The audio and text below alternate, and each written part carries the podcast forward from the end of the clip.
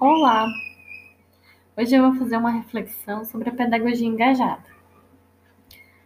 A prática de uma educação mais conectada com a realidade de seus alunos se torna cada vez mais indispensável. Nesse momento em que estamos mergulhados na legitimação de movimentos necropolíticos, aí cabe tanto explicitamente quanto implicitamente aquele momento que ele mobiliza atos impensados de intolerância ou até mesmo violência ou diferente, né? Quando ele engendra isso implicitamente, a gente precisa encontrar um modo de inserir a educação e relacionar com as experiências reais das vidas dos alunos. Através desse relacionamento entre as duas esferas, poderemos chamar a atenção e conseguir a dedicação por parte dos estudantes, na medida em que conseguem enxergar a genuinidade daquilo que estudam com o que vivem.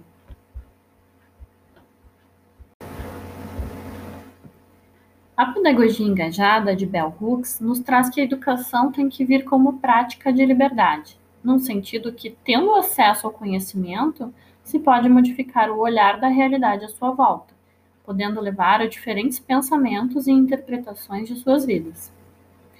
Eu já ouvi uma frase que o ato de pensar é uma violência, pois nos leva a lugares que talvez não gostaríamos de ter ido, mas que nos transformam após o encontro. Muito se fala hoje sobre a tal zona de conforto, e podemos fazer aqui uma, uma analogia com o pensamento. Pensar nos tira do conforto mental, nos força a relacionar os objetos, os encontros com os outros e até consigo mesmo. Desse modo, o conhecimento nos traz ideias que não teríamos se não tivéssemos aprendido, o que nos leva a caminhar por lugares diversos, interagir com pessoas e desfrutar do entrelaçamento das nossas ideias com as ideias do outro, abrindo espaço para experiências enriquecedoras.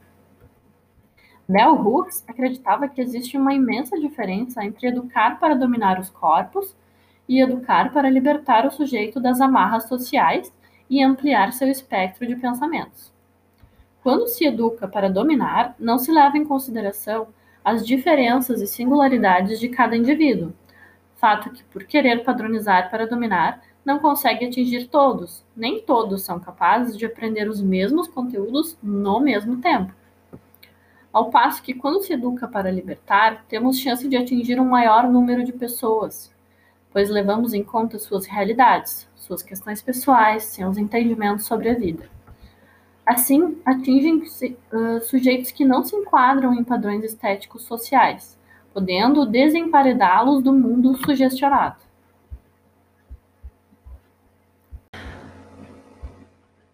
Mas como tornar a sala de aula um lugar propício para essa troca entre alunos e educadores? Primeiramente, na visão de Hooks, é garantir que seja um espaço em que os alunos se sintam seguros, que possam habitar sem medo de julgamento.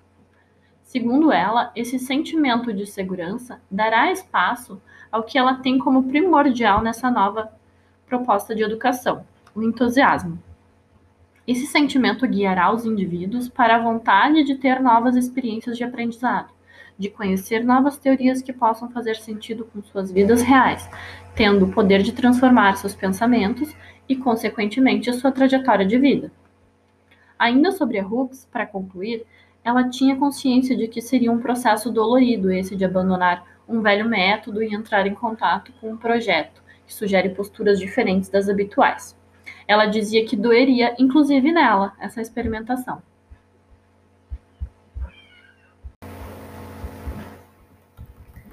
Mas quem inspirou esse conceito de pedagogia engajada desenvolvido por ela? Paulo Freire foi um grande inspirador de suas ideias, pois tinha em sua trajetória essa vontade de integração da vida das pessoas com a educação. Ele atrelava muito a educação vivenciada em sala de aula com a política, Política aqui entendido como a ação que as pessoas têm no todo, um modo de agir social, uma esfera de direitos e deveres.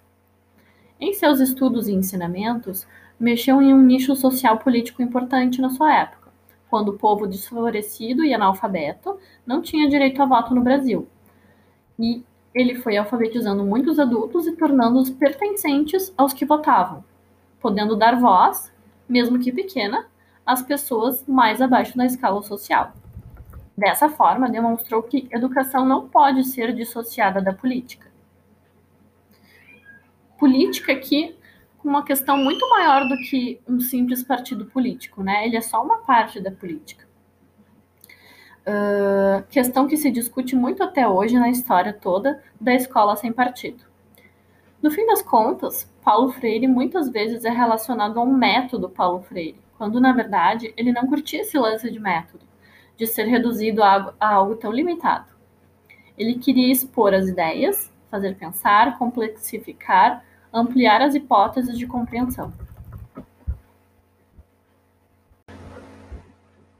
Mas sabe que inspirou toda essa fala aqui?